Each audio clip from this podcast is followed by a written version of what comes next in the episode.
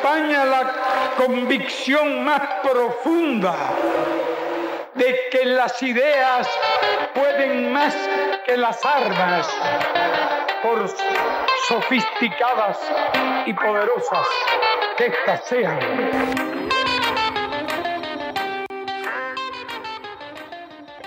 Salve camaradas, aqui quem fala é o Gabriel.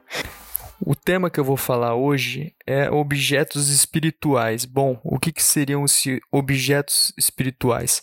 Seriam objetos, né, itens sagrados que contêm uma importância aí para diferentes povos. E eu vou levantar algumas questões sobre alguns desses itens que acabaram sendo confiscados ou saqueados há mais de século e a polêmica atual sobre a devolução desses objetos ou de transferência para outros lugares como eu vou comentar agora. Eu vou começar falando sobre fetichismo da, da, mercadoria, né? Que é um termo encabeçado pelo filósofo Karl Marx. Bom, onde ele diz o quê? Que o fetichismo da mercadoria seria produção não como relação entre as pessoas, mas como as relações econômicas entre o dinheiro e as commodities negociadas no mercado. Basicamente, o produto estritamente humano se torna objeto de adoração, ou seja, a mercadoria deixa de ter ali a utilidade e passa a atribuir um valor simbólico, quase que divino, né? O ser humano não compra o real, mas sim uma transcendência que, determ, que determinado artefato ali acaba representando. Só que isso, voltando a repetir, não está ligado à relação entre as pessoas, mas é uma, uma ligação, uma relação econômica, né? Esse fetichismo da mercadoria.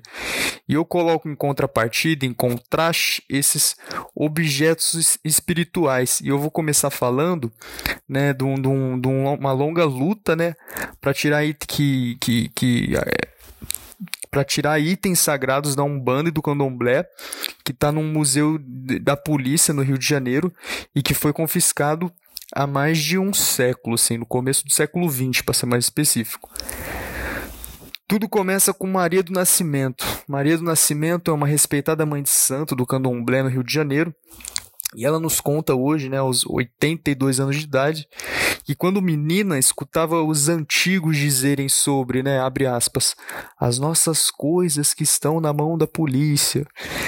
De tanto ouvir, ela se sentiu no dever de fazer algo. Como assim? O que, que é essas nossas coisas? Já adulta, a Yalorixá, né? Yalorixá é sacerdotista de um terreiro. Ela foi entender que aquelas coisas nas mãos da, da polícia, sempre chamada de abre aspas nossas, eram objetos sagrados do candomblé e da umbanda que foram apreendidos em batidas policiais no terreiro no início do século, né, quando as religiões de matriz africana eram perseguidas.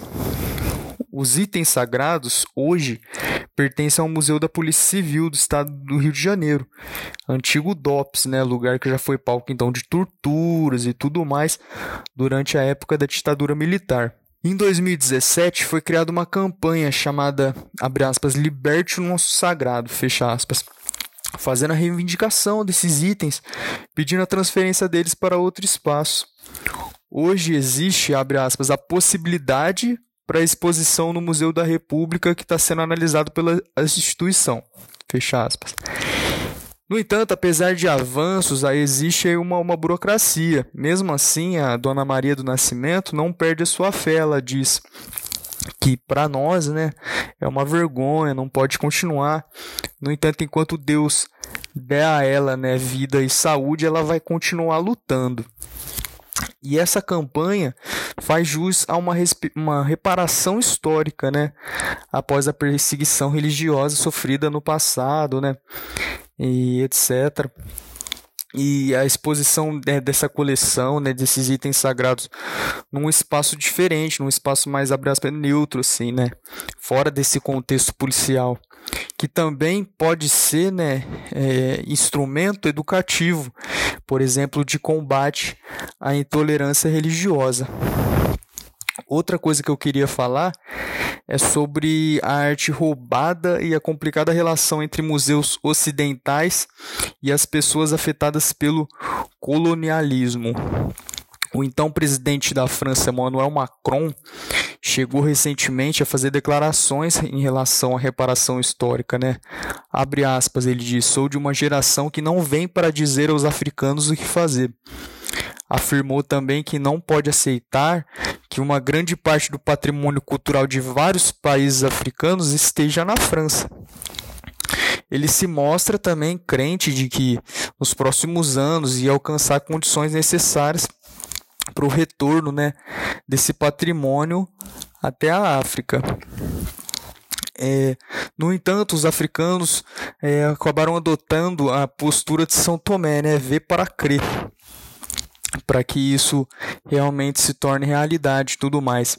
Tem uma autora, autora né, escritora nigeriana chamada Chimamanda Ngozi Adichie que afirmou Abre aspas. Obviamente que não penso que tudo deva ser enviado de volta para os países de onde eles vieram. Nem tudo foi roubado, mas sim as coisas que são sagradas. Aquelas coisas pelas quais as pessoas foram mortas. Aquelas coisas que têm a mancha de sangue inocentes devem ser devolvidas, né? Todos os países têm partes da sua história das quais não se orgulham. Uma nação que acredita no Estado de Direito não pode estar a debater se deve ou não deve devolver bens roubados.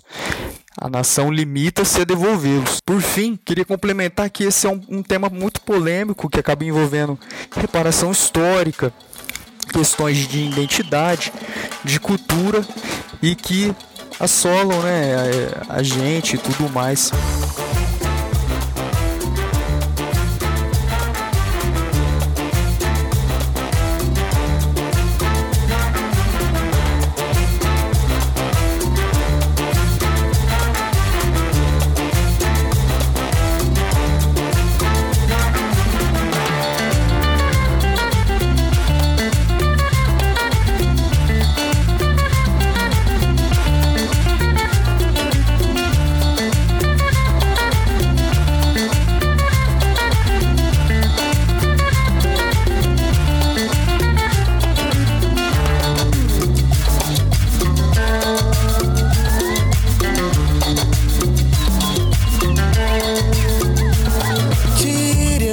os da minha praia. Não consigo respirar. As meninas de mini saia não conseguem respirar. Especulação mobiliária e o petróleo em alto mar. Subi o prédio, eu ouço vaia. Eu faço figa pra essa vida tão sofrida. Terminado e sucedida. Luz do sol é minha amiga, luz da lua é minha você me diga o que é que sara tua ferida. Me diga, você me diga.